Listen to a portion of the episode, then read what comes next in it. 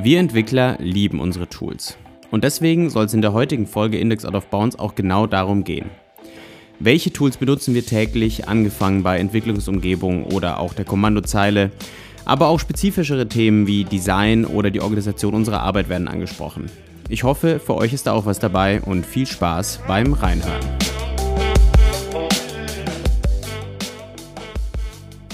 Ich glaube, ein Tool, ohne das ja wirklich kein Entwickler irgendwie auskommt, sind ja irgendwie die Entwicklungsumgebungen. Steckt ja schon, im, steckt ja schon so im Namen, Im Namen. irgendwo drin. Ne? Ja. Also das ist wirklich, ähm, ich meine, ich mache jetzt ja aktuell ein bisschen mehr Projektmanagement oder Projektleitung. Mhm. Aber trotzdem würde ich sagen, es vergeht eigentlich kein Tag, wo ich nicht irgendwie einmal eine Entwicklungsumgebung aufmache. Mhm. Wie ist es bei dir? Das ist auch so das Key-Element, oder? Um das sich eigentlich alles drumherum dreht und auch das Tooling darauf basiert. Irgendwie. Ja, schon. Also klar gibt es auch Tage, wo ich mal keine Zeile programmiere. Aber sobald ich irgendwie was programmieren muss, ist, ist immer die Entwicklungsumgebung offen, klar. Das wird bei dir das, nicht anders sein, oder? Ja, ich finde auch, dass eigentlich die meisten Emotionen in dieses Tool reinfließen. also, ich bin da, ähm, um das jetzt gleich mal so vorwegzugeben, wir haben es ja schon ein paar Mal erwähnt, ich bin ja iOS-Entwickler. Das heißt eigentlich so, die Entwicklungsumgebung of Choice für mich ist Xcode. Also ich verwende einfach das Standard. Du meinst nicht of Choice, sondern ja, die Pflicht. Force. of Force.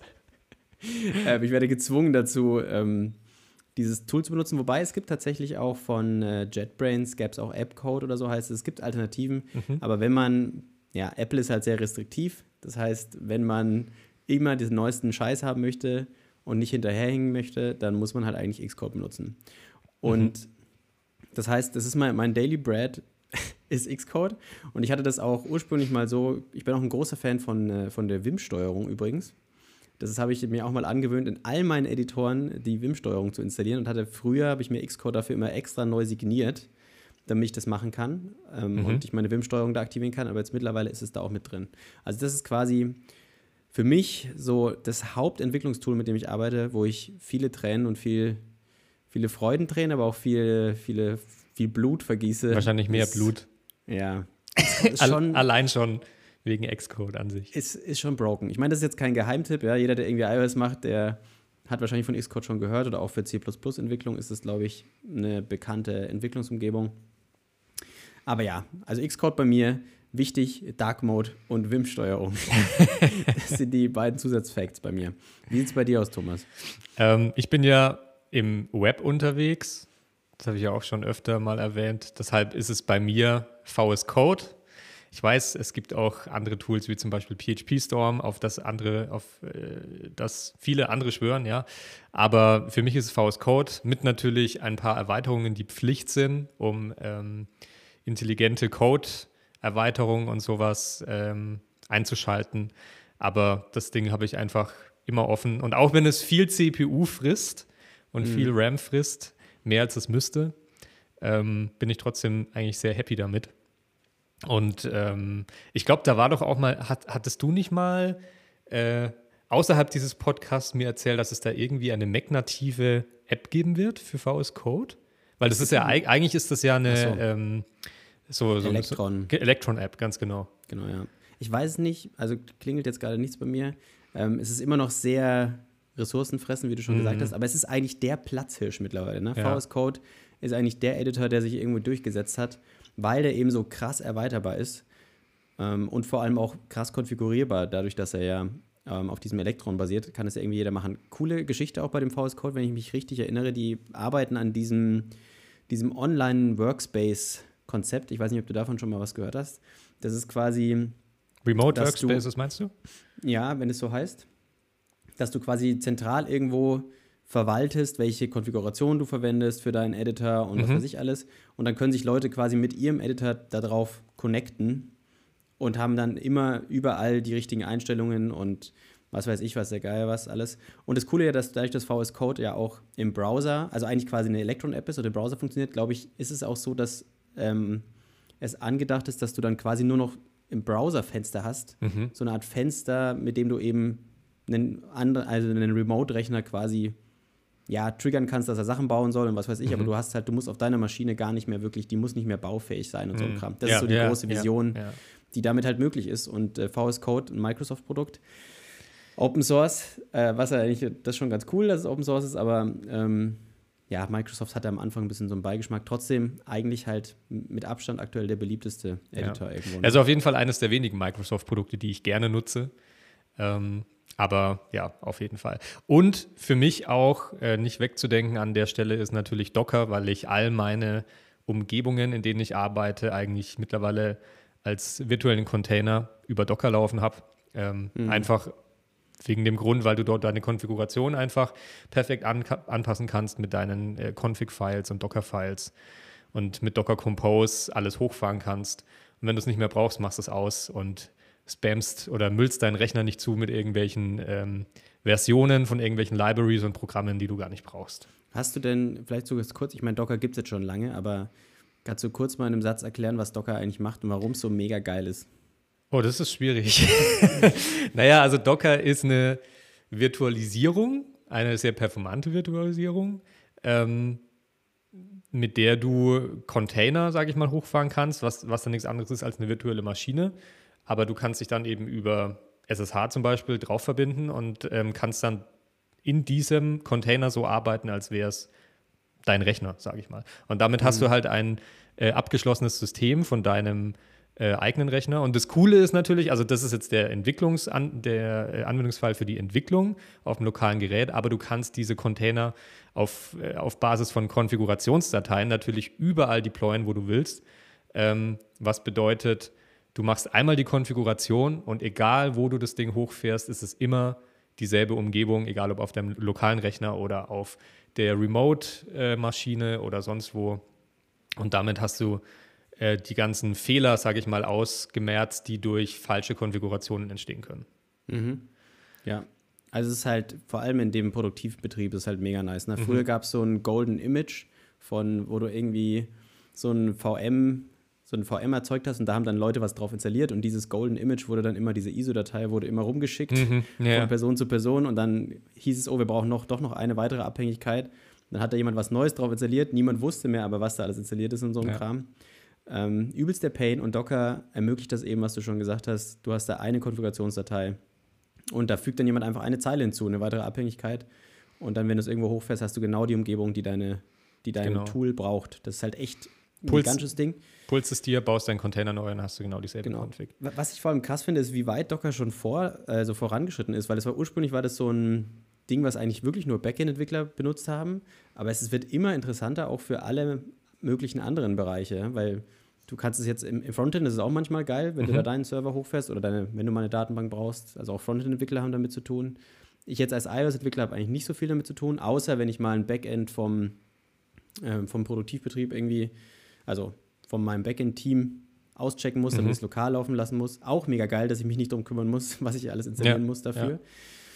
Ja. Ähm, aber ja, ist eigentlich nicht mehr wegzudenken aus der heutigen Entwicklung und auf jeden Fall eine Sache, wo man sich mit beschäftigen sollte. Aber im Studium hattest du gar nichts damit, ne? Mit, äh nee, nee, ganz, also ja. ähm, das war ja schön, dass man da überhaupt äh, Berührungspunkte mit Programmieren hatte, sage ich mal.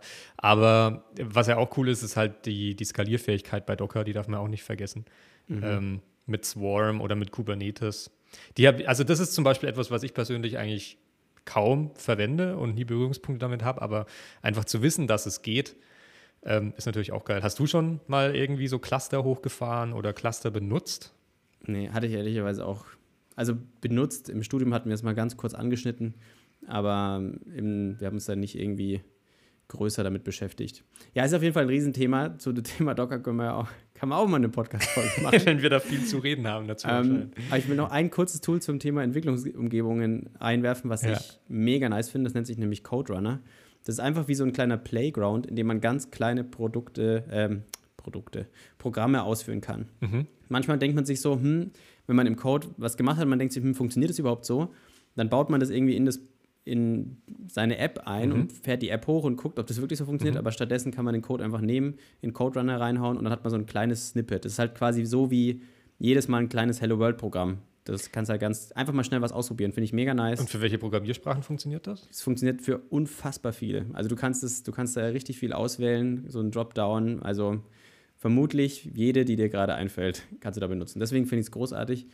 Und ähm, also beschleunigt meinen, meinen Entwicklungsprozess enorm. Hm, okay, muss ich mir mal anschauen. Kann man dann auch, sage ich mal, äh, so der Anwendungsfall, von dem du gerade gesprochen hast, zum Beispiel ich baue eine Funktion und möchte das jetzt einfach mal ausprobieren, ob das grundsätzlich funktionieren würde, kann man dann auch sozusagen äh, Mock-Variablen mitgeben für ein Snippet oder naja, das Ding ist, du schreibst da halt, es ist einfach nur ein kleiner, kleines Programm, mhm. was dir halt eine ganz kleine Entwicklungsumgebung, du müsstest halt alles rüber kopieren. Okay. Das ist halt das Ding. Aber trotzdem, du hast halt nicht den ganzen Overhead von App und was weiß ich alles. Es ist halt einfach nur, der ist dafür gemacht, dass du schnell zwischen Programmiersprachen wechseln kannst und einfach mal schnell was hintippen und auf Run drücken und dann, dann läuft es da irgendwie hm, einigermaßen. Okay, muss ich mir mal reinziehen. Genau. Ähm, Entwicklungsumgebungen, eigentlich der wichtigste Punkt. Deswegen haben wir da jetzt auch ein bisschen länger schon drüber gesprochen. Vielleicht können wir ja noch mal kurz über das Thema, das, was da irgendwie drumrum bei uns passiert. Jeder von uns benutzt natürlich eine, eine Unmenge an Entwicklungstools, nehme ich mal an. Aber mhm. wir wollten uns hier ein bisschen limitieren auf, ja, auf die, ohne die wir nicht mehr leben könnten. Was ist denn das bei dir zum Unmöglich, Beispiel? Unmöglich, das Thomas? Leben.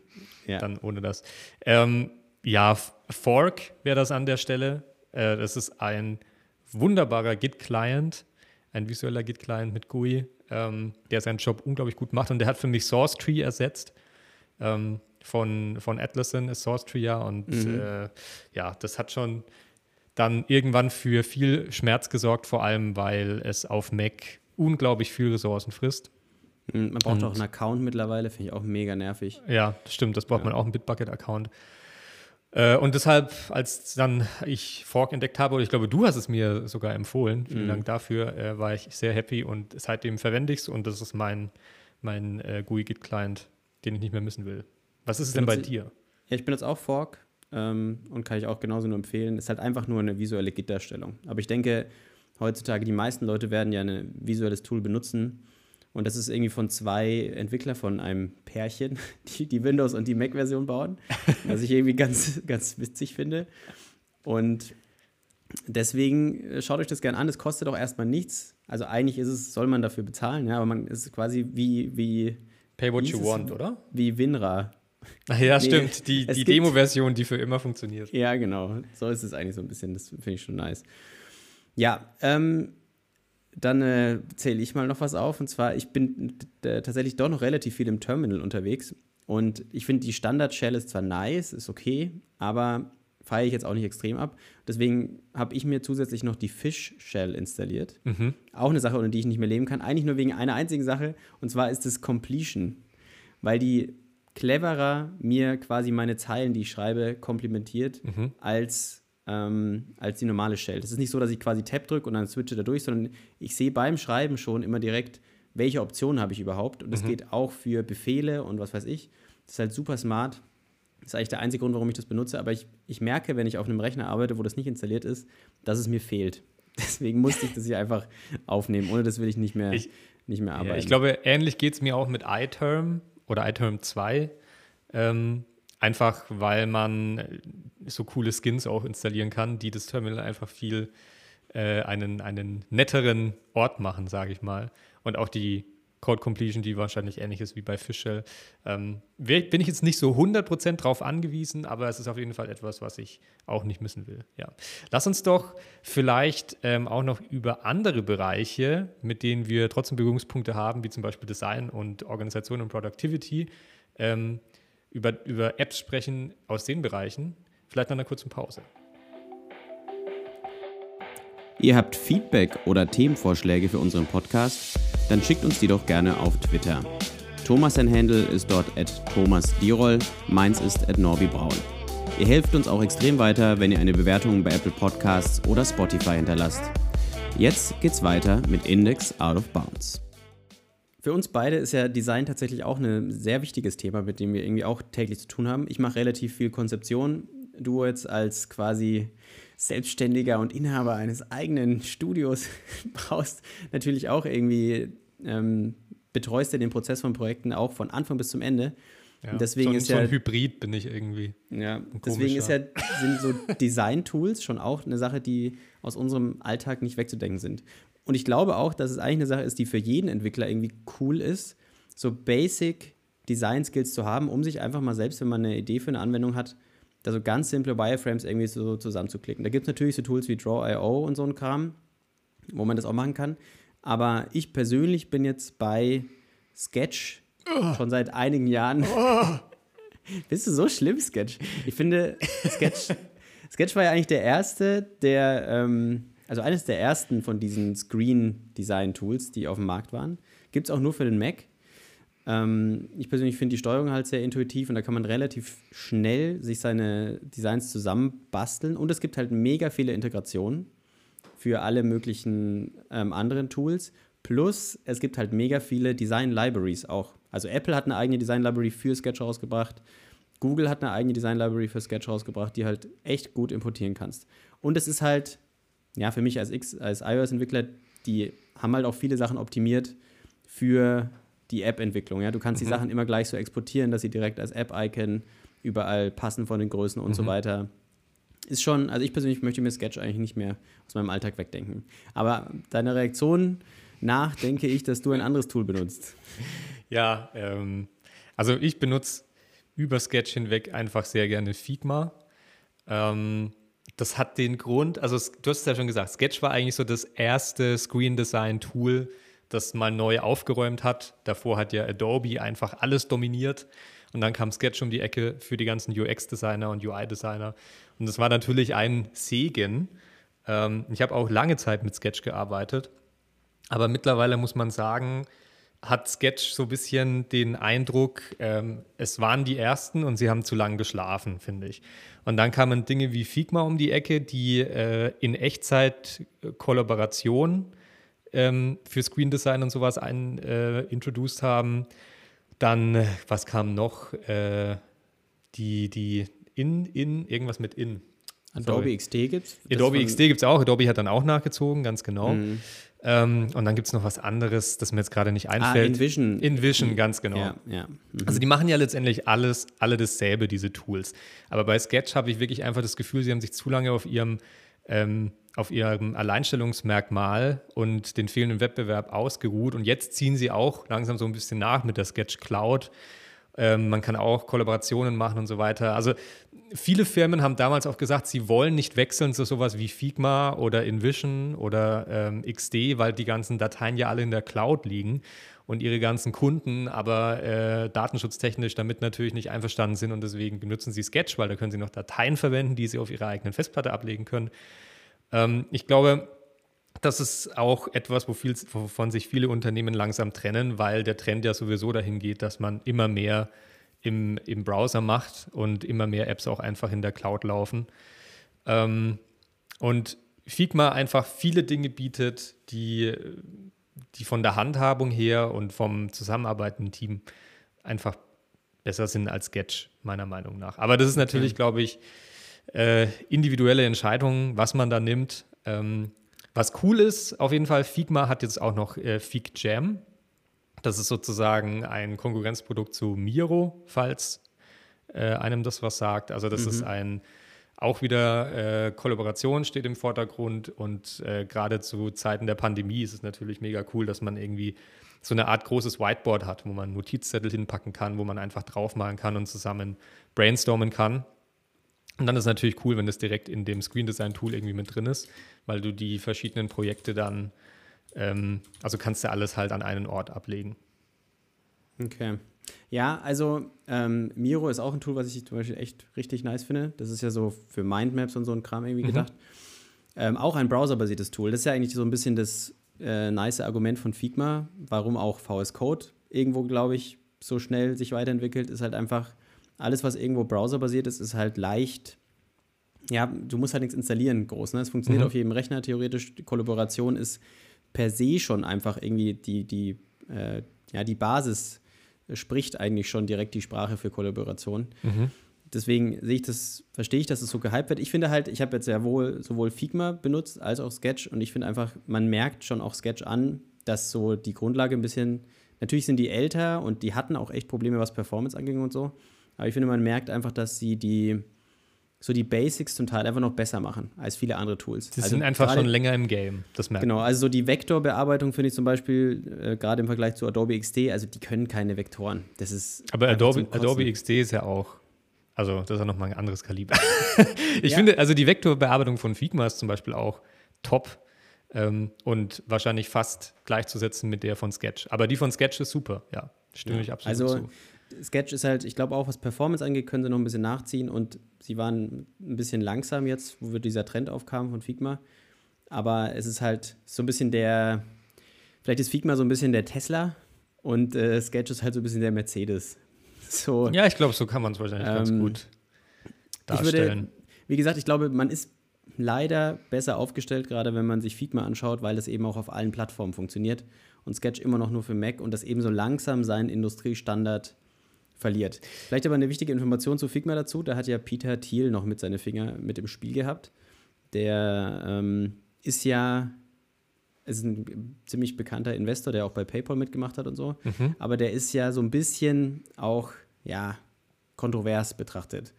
Weil der ja jetzt auch so mit Datenschutz und so ein Kram ähm, da eine, eine Firma gegründet hat, die, die eigentlich so Überwachung und so ein Kram macht. Also, mhm. das muss man natürlich auch alles so der Hintergrund irgendwie mit berücksichtigen. Bei Sketch, keine Ahnung. Vielleicht ja, ist er da auch mit drin. Okay.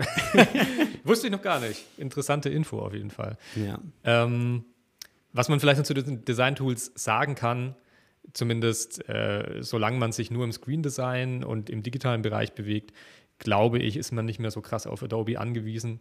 Ähm, wenn man mal ab und zu Printprodukte macht, reichen die Tools von Affinity absolut aus. Das sind mhm. äh, One-Time-Payments von in Höhe von 50 Euro und du bekommst Software, die ähm, also wirklich schon fast gleichzusetzen ist mit der von Adobe. Noch nicht vollkommen, aber ähm, es reicht für, für alles aus, was man im Printbereich machen muss.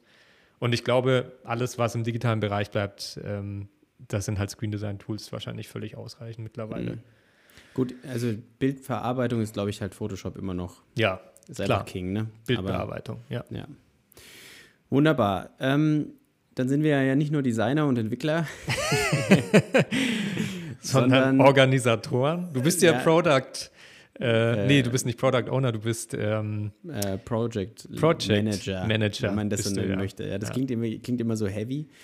Ähm, aber auch wenn man das nicht ist, denke ich, kommt ja irgendwie keiner drum rum, auch mit Tools zu arbeiten, die irgendwie für die Organisation und so ein Kram nötig sind. Und ich mhm. glaube, da ist auch, da trennt sich extrem die Spreu vom Weizen. Da benutzt jeder so seinen eigenen Workflow. Manche haben wahrscheinlich auch zehn Tools parallel zum Einsatz. So war ich auch lange unterwegs.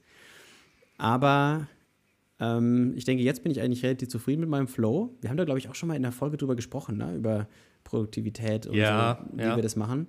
Aber wir wollen trotzdem Tools kurz so über die Genau, über die konkreten Tools, die wir jeden Tag einsetzen, sprechen. Thomas, wie ist es bei dir? Was benutzt du für die Planung deiner Woche?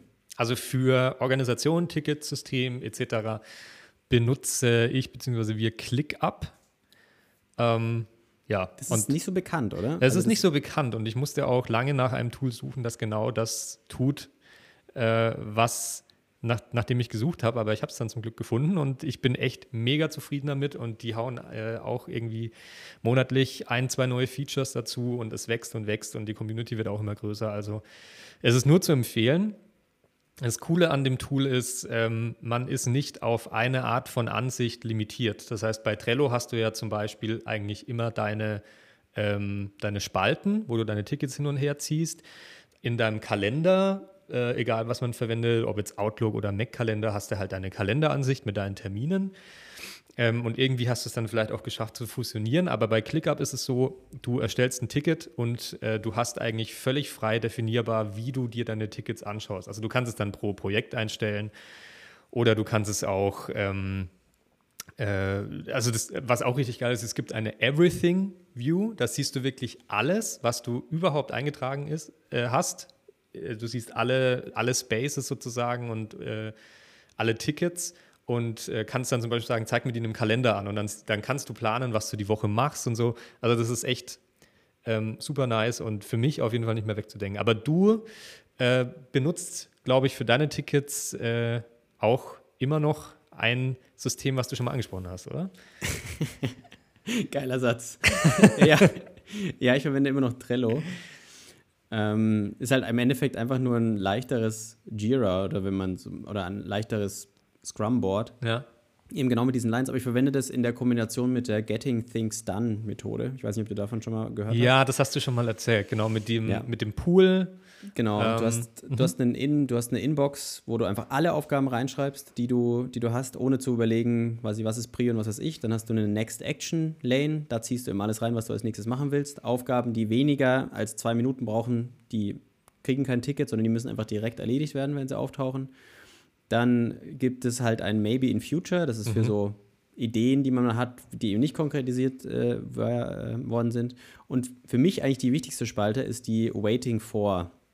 Weil ich finde, es ist eben häufig so, dass man eine Aufgabe irgendwie hat, die man, wo man nur einen Teil macht und dann übergibt sie jemand anderen und muss warten, bis der wieder Feedback sendet. Und wo lässt man dann diese Karte? Ist die in dem Zustand to do oder ist die in dem Zustand, äh, dass gerade dran gearbeitet wird in Arbeit?